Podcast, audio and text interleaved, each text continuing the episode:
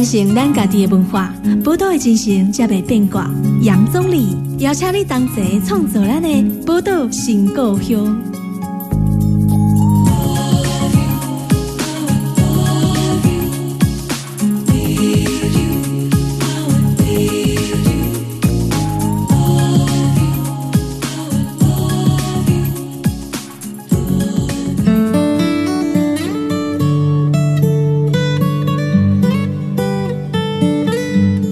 全天下波多联播网 FM 九九点一大千电台波多情歌用我是钟丽，今日波多情歌用咱再次跟温度月刊来合作吼，所以这礼拜单是邀请台湾青年基金会诶副执行长吼林嘉怡嘉怡来跟咱节目来继续跟空中的听众朋友来开讲了吼，欢迎嘉怡。好，大家好，我是嘉怡。今日邀请嘉怡吼，要过来讲到咱最新的这一期的温度月刊啦吼，那因为。每一个月吼，报道情况拢甲温度月刊有合作，来介绍温度伫做的一寡代志吼，也是讲咱台湾青年基金会做的一寡代志安尼吼。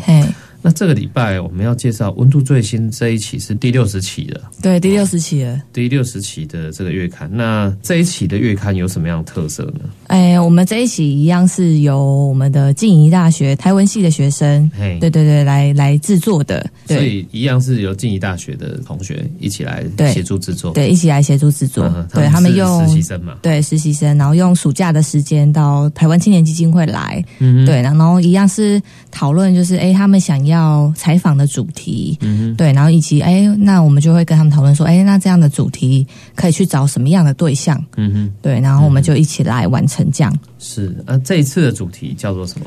我们主题叫做容身之地，容身之地，对对，容身，好文青的，很文青，对对对，容器的容，然后生命的生，容身。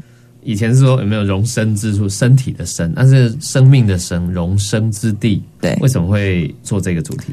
就是其实我们后来在讨论之后，我们跟生物有关的，然后跟环保、环境有关的，都集中在这一集里面。哦，环境、环保，对，然后跟生命，对对对对对对对，可以看到说这一期里面《温度月刊》内容哈，包含了介绍高美湿地，对不对？对。因为我们这次的诗是用失去的诗，你们用失去的诗，一看封面还有一些是打错字。对，因为我们其实，在观光跟保育之间，我们要怎么样做到那个平衡，其实是很困难的。嗯哼，高美湿地其实这些年来一直有一些争议啦，就是对于对对对于保育的争议还蛮多的。嗯哼，包括那个木桥啊，应该要怎么走啊？是对，然后到我们这一集，我们刚好要介绍。爆卵露蟹的一些露杀的事情。爆卵露蟹，哎，对，跟大家听众朋友介绍一下，因为其实哈，高美湿地啊，其实呃，我想现在应该是很多，不管是包含我们台中自己的台中市民，或者是说来自于全台湾各地县市的其他的观光的旅客哈。来到台中都一定会去高美湿地，对，所以它算是一个很著名的观光景点。对，那尤其大家喜欢什么时候去看高美湿地的日落？哦，金价高水哦，好，金价就水夕阳，然后那个微风徐徐吹来，对啊，你可能在台中市升高一江啊，啊，早起在海边啊，吼，看这夕阳，夕阳伴我归了哈，对吧？啊，这个。呃，微风徐徐，然后你可能这个阳光洒下来，伴着微风，其实非常舒服，也让人家觉得蛮感到平和的一个气息。这样，没错，没错。其实你们介绍的不只是这个风景而已，你们里面这篇文章谈到的是，你说高美湿地，就是失去的失，对，失去的失，谈的是路蟹，对，大家应该。平常比较常看到的是什么招潮蟹啦，鹿蟹，下面看的生物的，下面看的动物来，橄榄条件没有介绍这。对对对，我们在高美湿地其实比较常见的所谓的鹿蟹是叫做红螯螳臂蟹。哦，对，它有一个比较特殊的名字，是它是生活在陆地上的，就跟。一般我们看到的就是生活在海滩上面的啊，沙滩上面的比较不一样。不一样。然后它们比较特殊的是，蟹类其实都还是要回到海洋去产卵。嗯哼。对，所以它必须要从它原本栖息的陆地上，是，然后移动到海边，然后去把他们的后代繁衍下来，这样。嗯哼哼。但是在经过这几年的开发，然后跟观光客越来越多，车子也会越来越多。所以在他们的那个产卵的那个路径上面，其实会有很多人经过。是，当人跟车子越来越多的时候，他们经过的时候就很容易被碾过去。啊，因为对现在观光客越来越多了，对，嗯而且大家习惯的就是两轮的啊、四轮的啊，对。而且它非常小，其实你碾过去，其实可能也不会有太大的感觉。哦啊，所以他们这个等于说是要从陆地，然后去到湿地对，的这个过程里面，有可能当然一种是自然死亡，因为修修路啊，修路啊，柏油路面嘛，对对对修修路啊，啊，然后可能脱水，脱水高温脱水，对还会有其他的生物攻击，对不对？对对，其实蚂蚁对他们来说也是非常厉害的天敌。哦，蚂蚁是一种天敌，我看你们里面有介绍一种叫黄蜂蚁对，黄蜂蚁。的攻击哦，其实早期在那个湿地是没有那么多的蚂蚁的，后来呢？对，后来是因为呃，我们要做一些，比如说海边的绿美化，嗯所以就会开始种植很多的绿色植物。那种这些绿色植物不是很好吗？对对，种绿色植物很好，但是绿色植物其实是蚂蚁非常可以让他们可以在那边就是筑巢的一个很好的一个点，这样子。嗯对对，所以我们有时候呃想到这样的好处，其实没有想到，哎，其实会引来更多的蚂蚁，然后他们会在这里筑巢。哼，对然后有一个生态的新的不平衡，对，然后在路线他们在通过的时候，有时候失水过多的时候，他们就会体力变得非常脆弱，对，就会被这些蚂蚁攻击。嗯哼，所以很多大概有一到两成的路线是死于就是被蚂蚁攻击，蚂蚁攻击，对哇，一到两成死于这对个，然后三成大概是死于路杀这样，路杀啊，，剩下的五成才有机会回到海边产卵。对所以路杀就是有可能你的车经过，你就给它搞过。嘿，该搞鬼啊，嘿，真正嘿，他谁讲这路线当场哈，就就过去了，嘿，对，所以说像现在这个应该是有开始有发现这个问题了，所以应该是有开始在做保育工作，对不对？有有有，那个我们这次有采访那个台湾野鸟协会，那他们对他们有跟东海的一些老师跟学生一起去做这个复育的动作，嗯就有去帮忙，就是比如说他们帮路蟹找一些比较安全的路径，嗯，或者是安全的路径，对安全的哦路径，比如说第一个啦，可能可以做就是交通管制，就在他们比较大量会。走到海边的这个时间点，比如说晚上的七到九点，嗯。对，或者是傍晚的时候，就是尽量做一些交通管制，让那边的车不要那么多，哦，是，或者是用一些热感应，让他们引导到一些比较安全的路径。嗯哼，然后还有一个问题是，其实他们有说，就是其实因为我们现在都会盖一些梯房，然后梯房其实通常都会盖接近垂直的角度，但路线其实爬不上去。啊，爬不上去，对，他们会爬不上去，所以他们也有在建议说，哎，怎么样可以让这些坡度变得比较缓一点？嗯哼，比如说铺一些绒布啊，对对，让他们比较好走上去，不会滑下来。对对对，所以他们其实做了很多措施在保育他们。是，所以这个路线啊，就是等于说，像你刚刚讲，台湾野鸟协会跟东海大学的师生，师生哦对他们一起共同合作来做这个保育的工作。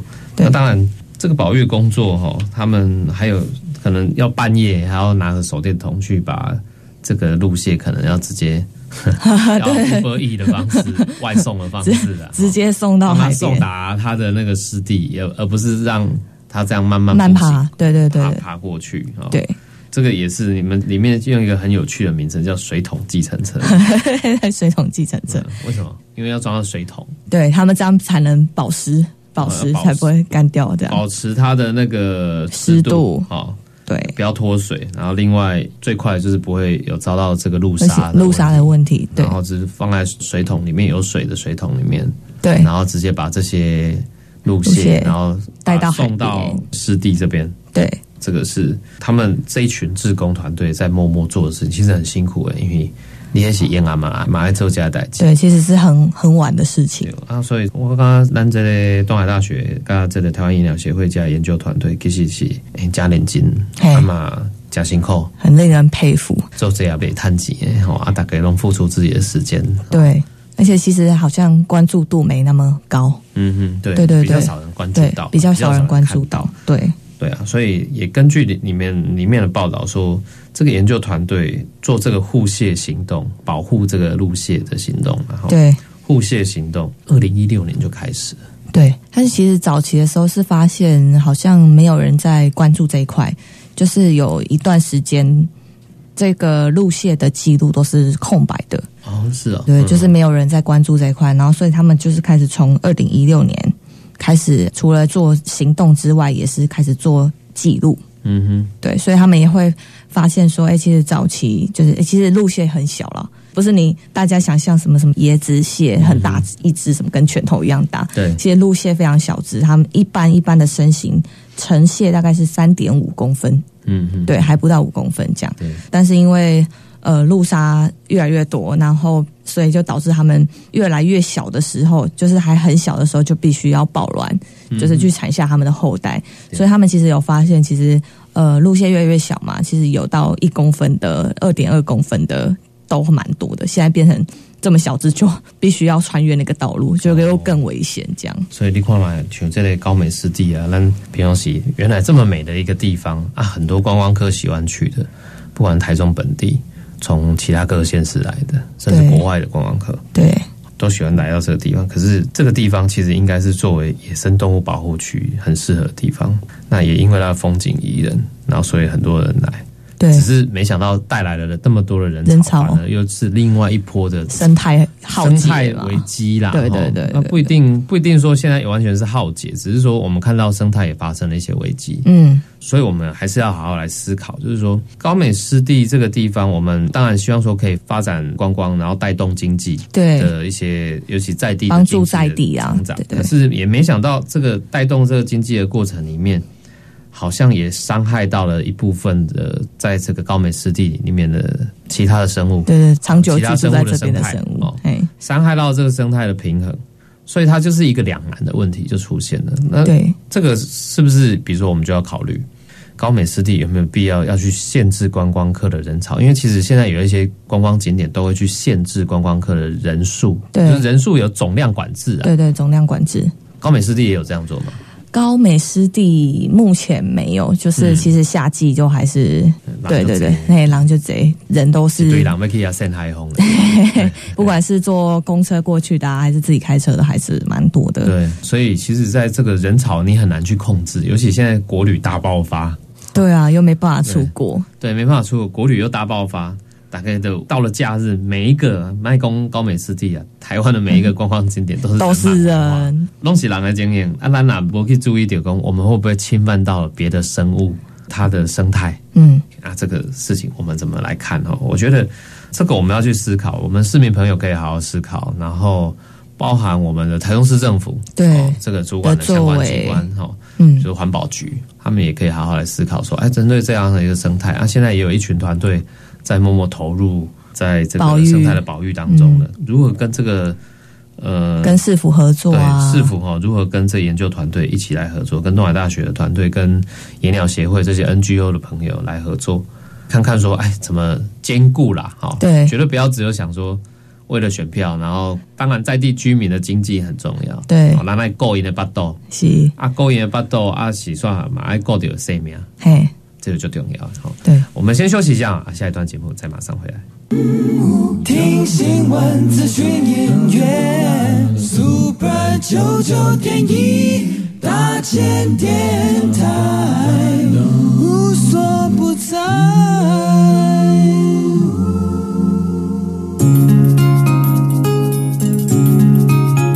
传承咱家己的文化，宝岛的精神才袂变卦。杨总理邀请你同齐创造咱的宝岛新故乡。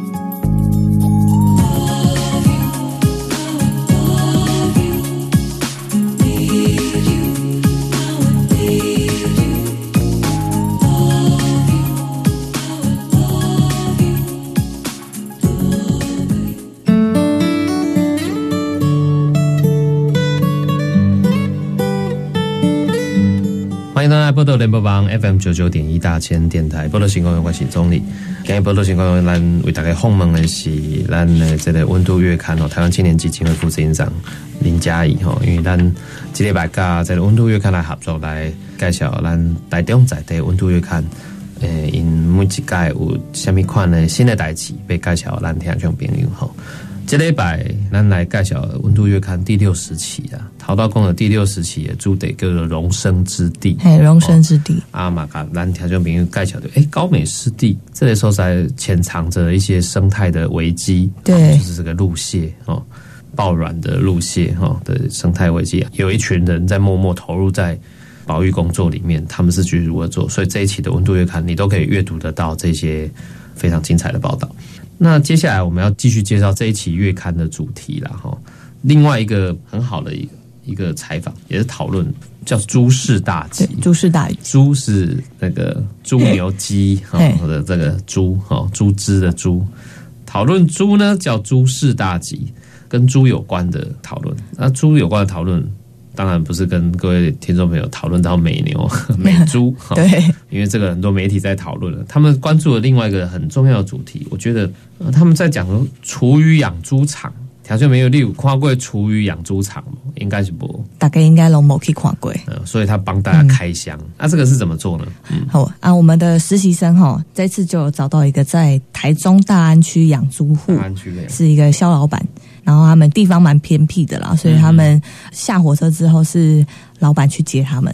然后对对对，然后他们就到猪舍去参观。其实一开始也是他们想了解一下那个厨余啊是怎么样处理的。那其实不知道听众知不知道，其实厨余是尽量不要用焚化炉去烧，对，因为它比较湿。哦，是对，嘿，它比较湿啊，所以就是如果你用烧的话，很容易会让那个焚化炉的寿命降低，这样嘿减短。所以我们现在大部分的厨余，第一个可能是用来堆肥。对，第一个用来堆肥啊，再来就是很大宗，就是会拿去喂猪这样。喂猪，对啊。不过你们采访这个养猪户，进实习生哈，起码大学生应该家就两跨柜活生生的猪，活生生这个 可爱的猪猪哦，还蛮可爱的。对他们其实没有脏脏的感觉，对，都是北泡泡用。现在都是科学的养猪的方式，跟过去看不赶快。嘿，对，过去些低调啊，哈，充满了恶臭味，恶臭味，然后猪可能身上都会。灰灰的啊，嘿，对啊，但现在都很干净，就是也是要定期帮他们洗澡这样子，对吧？啊，所以公的那的公有这类呃厨余，就是只有猪才能吃啊。对，目前只有猪才能吃。迪亚这样讲，因为迪亚是杂食性的动物，干狼就行了。对，就是他们有，哎，我们有听那个实习生他们描述那个厨余的，其实不是收来就可以马上给猪吃。嗯嗯，对，因为他们有时候是呃好几天。就是有时候会有一些发酵的问题，所以其实这些厨余是要煮过，对，一定要厨余还要再煮过，高温煮过，对，一定要煮过。对，因为大家都想讲啊，伊早来讲高渣洗用起地的，用喷给起地的哈，就厨余要养猪，对。啊，现在比较科学方式用饲料，饲料，对对对，它可以分配什么营营养啊，那是加喷啊，加饲料哈。对。啊，有几款两款啊，啊，即马就是用喷给饲的较少，对。好，比较少，但是这陶给一起用这厨余来喂养，喂养，对，比较古早的方法，古早的方法。然后我们实习生就分享，因为他其实现场也有在煮那个厨余，他说那个厨余现场示范给他看，对对，他说那个厨余煮起来还蛮香的，要再煮一次，厨余送到养猪场要在高温煮过，对，所以煮过以后又有食物的味道，味道对，这样猪才会爱吃，对对对对对。然后因为其实我们在。自己在倒厨余的时候，有时候会连什么骨头啦，对啦，有可能的。然后鱼刺啊，就是其实我们比较不会把它挑开，挑开了。对，但猪其实吃到这些东西可能会会噎到，或者是喉咙会可能会被划伤。对对，所以他们其实还是会在处理这个厨余的过程中，会把这些东西一起拌碎。所以先第一步要高温煮过，然后再来第二步要拌碎。对，要把它搅碎，对，让猪比较好吃，也比较不会受伤。对，然后有时候变成流质食物，对，流质的食物。然后他有时候会说：“哎，这个如果太咸的话，就是还是会再加水稀释啊。”会再加修改。嘿，然后如果呃营养不够的话，他们其实还是会补充一些饲料。嗯哼，对，给猪吃这样子。哦，所以这个其实也是蛮繁杂的一个流程诶。对啊，就其实还蛮多细节要注意的。比如说，他们也有说到，就是呃，有时候我们在倒厨余的时候没有那么小心，会不小心连整个塑胶袋一起丢进去。对，安尼不好，手嘎落噶。嘿嘿，有时候搅碎就会不小心被猪吃掉，所以他们其实在搅之前都要很认真看里面有没有一些猪其实不能吃到的东西。对啊，因为会变成塑胶碎片，对就会吃到可爱的小猪的肚子。对，对他们来然后说也不是很好，人在吃猪肉，呃继续吃，对。哎，这样哪里怪怪的吼。哎，对对，不太 OK，对。啊，所以就是他们也会特别的去注意这个厨余，这样。哦，厨余也是蛮重要，不是随便厨余。起码厨余不是讲你摕来倒了的吼，底下夹。嘿哦，对对，，所以他们高炸的时阵嘛是不赶快，嘛是属于比较科学式科学式的养猪，养对猪，方法。其实，因为我们知道，其实去年其实台湾在那个防疫非洲猪瘟上面也用了非常多的功夫、啊，我们的防疫也还蛮成功的。哎，目前没有没有案例嘛，非洲猪瘟没有案例。对，对，那他们其实那时候有一阵子是国内有在吵说，哎，可不可以用厨余去养猪？哦，是啊，对，因为哎其实非洲猪瘟其实是会透过，比如说我这只猪其实已经感染非洲猪瘟，然后我把它煮给其他的猪吃，他们也会感染。对，对，他们是会感染的。嗯对，所以他们有在讨论说，哎，到底可不可以再用厨余去养这些猪？因为怕其他猪也会受到感染，对，所以他们防范的一个方法其实是，就是你一定要用七十度以上的高温煮这些厨余超过三十分钟，哦所以那个是七十度高温去蒸煮。对，这些才能确保非洲猪瘟的病毒就是没办法存活。这样，对啊，当然，我们要用厨余应该比饲料成本要低还是高？饲料成本比较高。饲料成本比较高。对对对对对，哦用厨余的成本还是低一点。嗯哼，对，那因为其实老物料板成本厨余是比较低。对，那其实老板也有说，其实呃，你用饲料喂的时候，有时候那个猪的油脂啊，就是他们会肥得太快，因为太营养了。对，因为脂肪它管几管，对加喷的脂肪它管。对，它有时候会堆积在一些不该堆积的地方，哦所以会影响到那个卖价跟那个口感。啊，对，因为肥巴较济。嘿嘿，因为其实台湾人对猪肉其实蛮熟悉的，啊，南也蛮会吃的，还蛮挑剔对台湾这样。人蛮会吃猪肉。对对，蛮会吃猪肉，所以就是其实用厨余，就是慢慢的把它们养肥，会让它们的油脂分布会分布的比较均匀，对，口感也会再好一点，这样。对，我看里面的报道也有写到，就是嗯、呃这个黑猪的喂养时间还蛮长的，哦对，都要养到一年以上才有办法。才可以才可以卖。对对那白对猪养的比较快，大概六到七个月就可以了。，对，一半的时间就可以，对对，送进那个屠宰场。但是就是黑猪，因为它的肥油比较多了，嗯对脂肪比较高一点。哦对对，所以不能给它一次短时间太多的营养养分，这样，嗯对他们会变得太胖。所以这个喂养的方式当然不太一样。而厨余当然你说厨余的成本是低，没有物料成本低，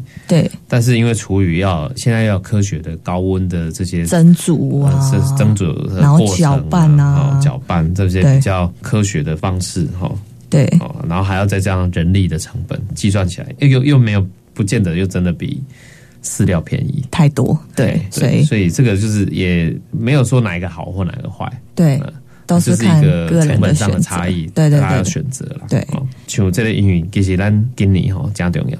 那个我们你刚刚讲，二零一九年是非洲猪猪瘟的防疫哦，防疫啊，台湾在这个防范非洲猪瘟是做的真的是有够好。对啊，哎，你看那个只要是机场港口进来的哦，啊那个没有防疫就是那，个检查哦，就是有够彻底详细。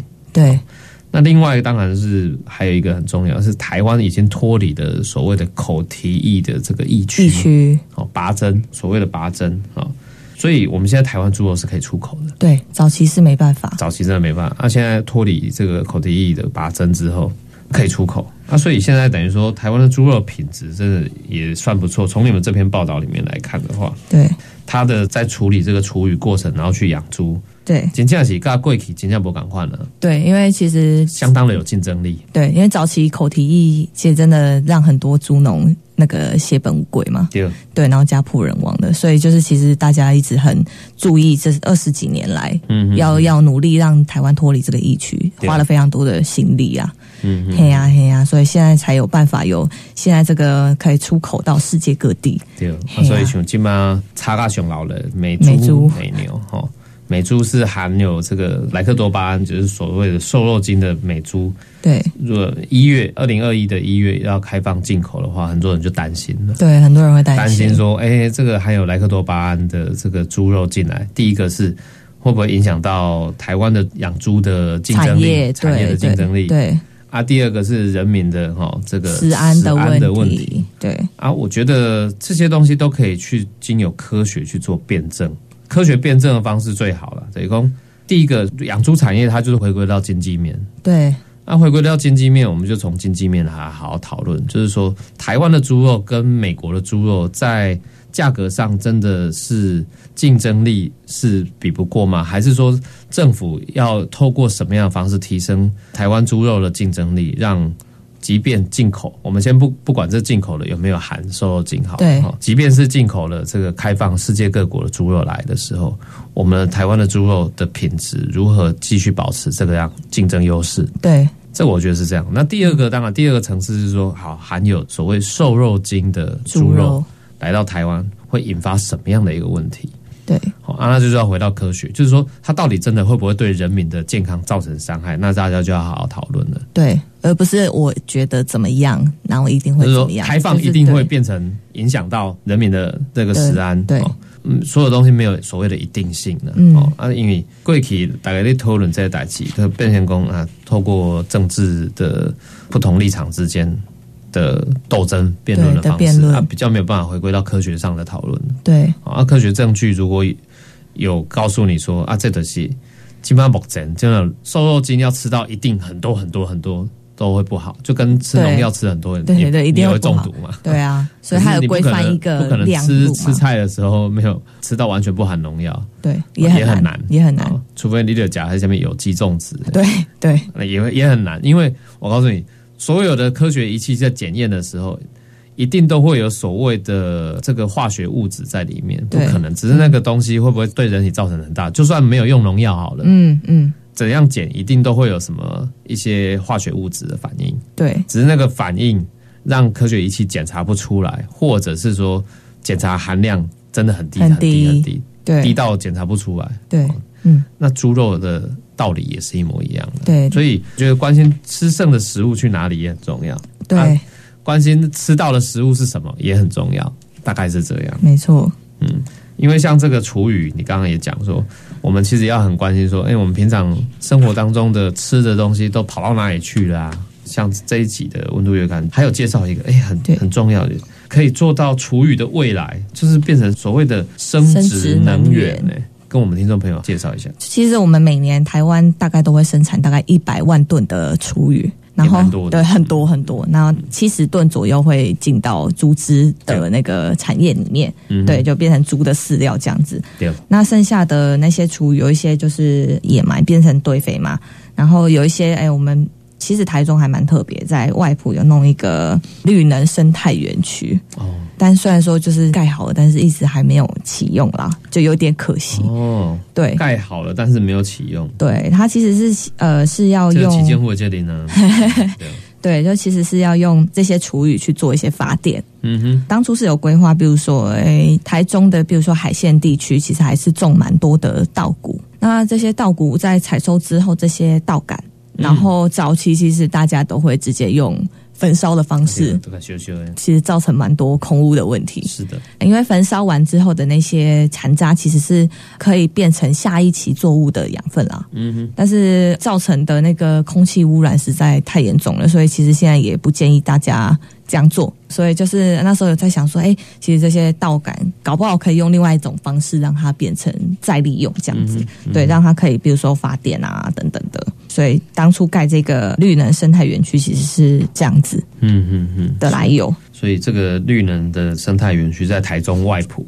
呃对我们这一期月刊也有做一些采访。台湾第一座生殖能厂，二零一七年开始兴建，二零一九年七月正式完工营运，但是为什么到现在都还没有启用它的发电跟售电？但目前台中市政府看来是没有任何的回应，然后嘿，还没有回应。那我们也希望说这件事情既然对环境有利，要解决空污很好啊，那就赶快启用，好，大家一起来努力解决台中的空污问题。好对，那我们现在休息一下，待会下一段节目马上回来。大家好，我是陈新月 Vicky，新闻资讯音乐就在大千电台，Super 九九点一，打开你耳朵听。Ooh.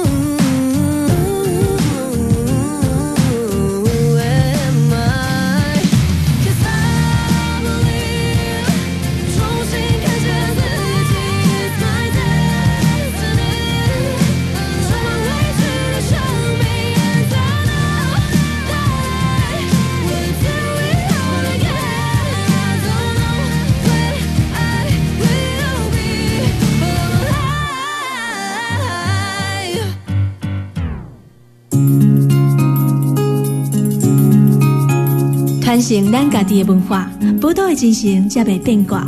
杨总理邀请你同齐创作咱的宝岛新故乡。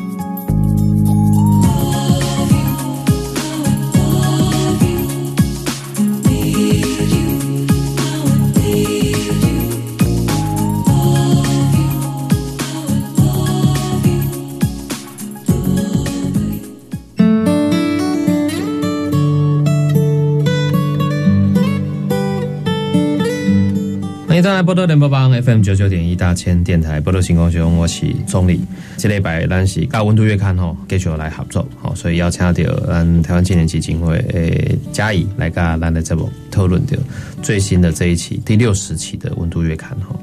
这一期的主题，我们刚刚说是容身之地，介绍跟生物、跟环境有很大的关系。对，从高美湿湿地哦对的鹿蟹的生态，讲到最可爱的猪猪 啊，台湾猪只的这个养猪过程里面，其中的很重要的厨余到底跑去哪里了对？厨余怎么处理听众朋友介绍现在科学厨余的处理方式。还有外埔这个地方有一个生态园区嘛，对，哦绿南生态园区这些都是很重要的，跟我们目前的环境会有关系。这一节呢，我们要来跟听众朋友介绍的是比较可爱一点的报道。为什么说可爱呢？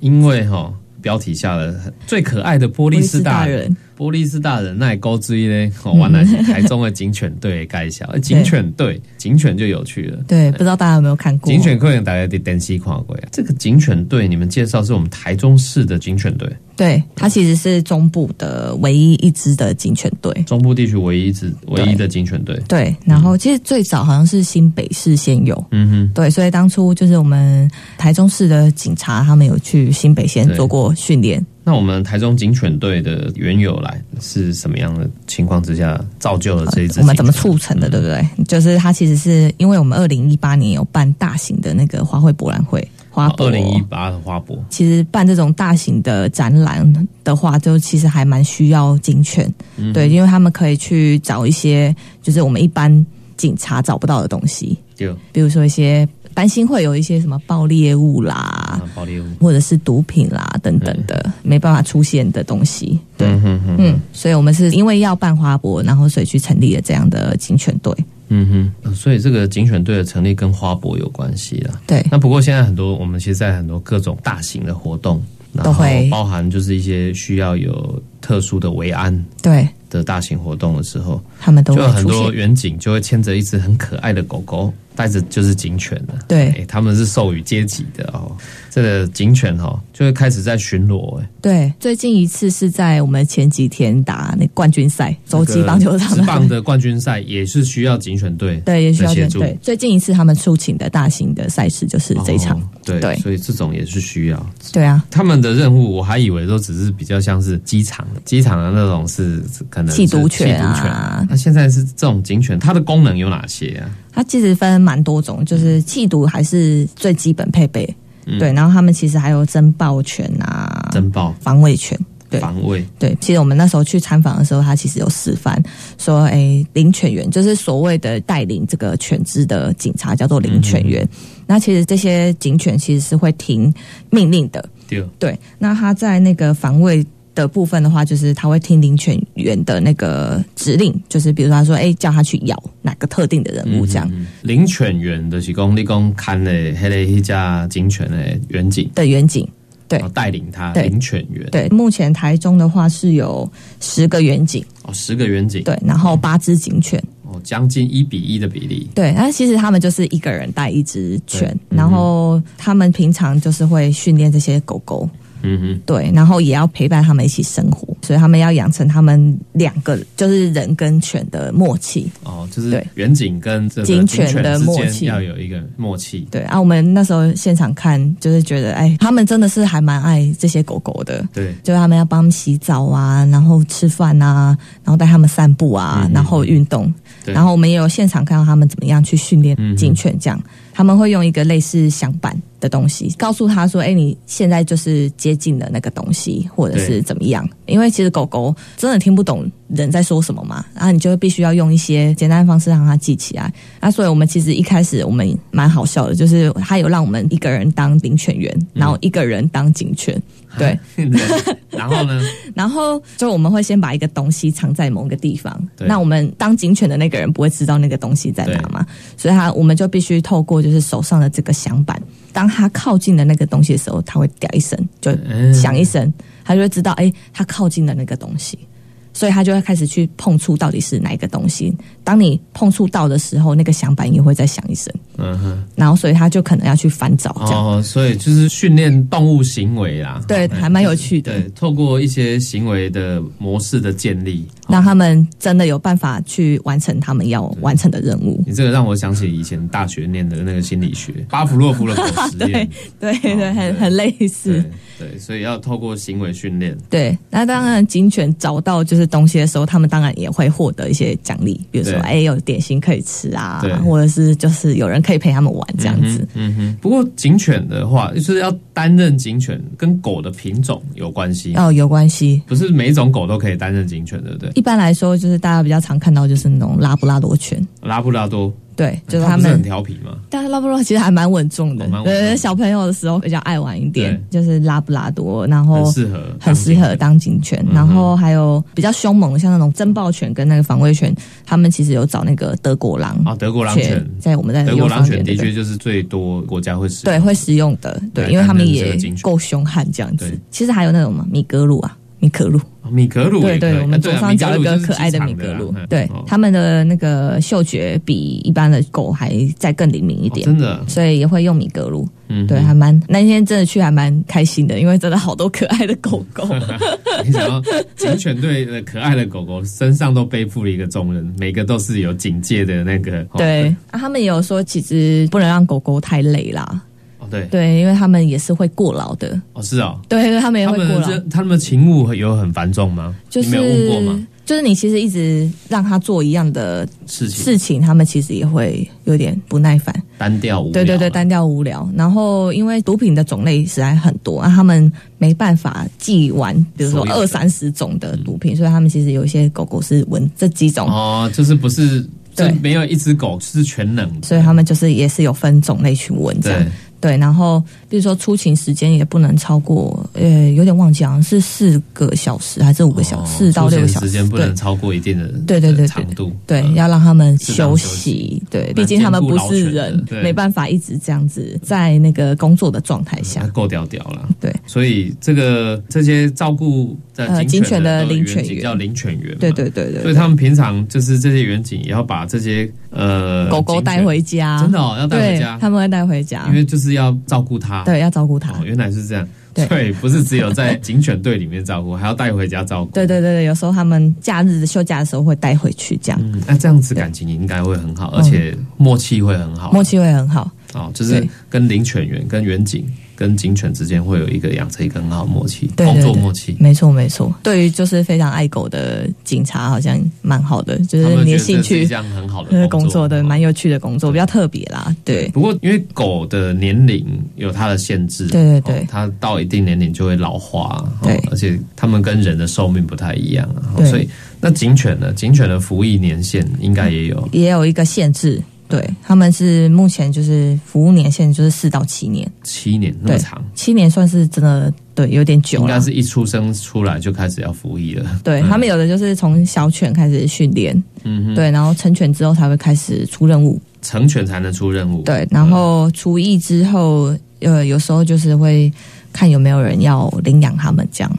哦，所以除役以后的警犬可以领养。对，可以领养。那这个领养是这个远景自己带回去养，还是他要应该还要再还是会有一些其他的警犬？对啊，他还是要带其他警犬啦，但是嗯就是领养的第一顺位都通常都还是就是带他这个领犬员，哦，之后才会让就是一些他们也是会评估那个环境啊，就是让其他的一般民众去认养这样。哦所以一般民众是可以去认养除役之后的警犬的。对，然后目前上次好像有问他们说，已经有厨艺的警犬了啦，就是好像也就真的是他们的领犬员先先养领。养，哦所以我们其实很少哈，真的平常会接触到警犬。对，对，那这个警犬的这篇报道哈，在介绍台中警犬队里面的这些警犬的训练啊的过程啊，然后对他们的日常生活啊，领犬员的生活啊，其实等等。蛮特别的一期的温度月刊的这一期，这一期还蛮特别的对。那其实这一期第六十期一定有它很重要的意义。就是我们其实今年就是温度创刊八周年，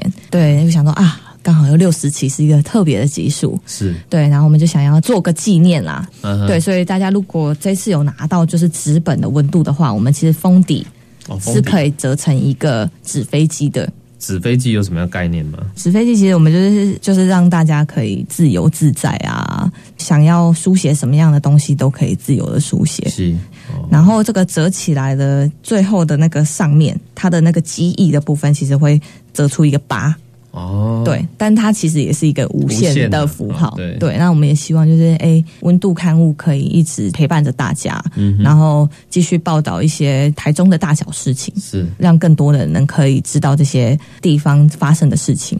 对，所以这期的温度月刊嘛是真精彩哦。咱听到朋友吼，你其实网络上有线上版的他看，对，我们有线上版的，一共八周年，所以一共大家可以去拿来做纪念哦，有藏了一个小惊喜给大家。那就没有利好兴趣，你就可以先上网看一下哪里可以有温度的据点，可以去拿到纸本。对哦，找这个台湾青年基金会，对或搜寻温度，你一定会找到他们的网站或 Facebook。上面也都有这个索取的索取的据点对。大家可以在上面找，而且索取据点是全国都有，哦对，从北部到南部到东部。哦都有，对，哦。还有国外，香港也可以拿得到哦。那对。最后哈，我们还要给这个温度月刊来刚胸火补几 我们来广宣一下，哦，你们最近有一个活动对不对？对，叫蛮特别的，叫做台湾青年救国团。台湾青年，对对。哎，跟党产不赶快，哎，对对对，跟那个个救国团没有关系。哎对对对，就是我们觉得，哎，台湾的哎青年，叫中国青年反共救国团，对咖喱这边不讲，没没你叫台湾青年救国团，下面忘了瓦当呢？对，因为我们觉得，哎，青年其实是可以创造时代的。那我们就是希望可以再找到更多的青年一起来努力。对，所以我们这一次有跟影书店合作办了一个活动，办在十一月二十一号的礼拜六到十一月二十二号的礼拜天，它是一个两天一夜的活动。哦，两天一夜，对对对对。呃，我们会住在飘鸟，就是一个青旅，在公益路上的旅馆对。嗯，然后我们的这交流会的内容还蛮多的，就是会比如说会讨论一下台湾跟中国的经济安全战略啊，对啊，然后也会讨论到一些比如说社会议题啊，嗯然后比如说 NGO、NPO 要怎么样去募款，嗯哼，嗯、也会谈论到比如说，哎，现在大家都会在网络上做一些比战等等的，对，对，那我们要怎么样去做比战，然后怎么样去跟其他人做沟通，嗯哼，对，因为有时候大家只是想讲自己想讲的，但没有要听别人讲嘛。对，对啊，我们要怎么样去讲到让人家想听你讲，这也是蛮重要的。然后还有一些比如说议题的规划跟推广啊，所以也会跟比如说好明啊，然后也跟公神音乐节啊、行动山战花等等的做合作。哦，还有经济民主联合，对所以有好几个 NGO 团体也都有邀请参加这个语坛对活动，对，一定会蛮有趣的，然后也可以跟其他人做一些交流。是欢迎蓝调教朋有兴趣的话，可以上我们粉砖个台湾青年。基金会的粉砖洽询。对好，时间为咱今日波罗情况底下先告一段落，也再次感谢温度月刊嘉怡，谢谢。谢谢大家。宝岛新故乡，精彩内容在 Spotify、Google Podcasts、Apple Podcasts 都可以点阅收听哦。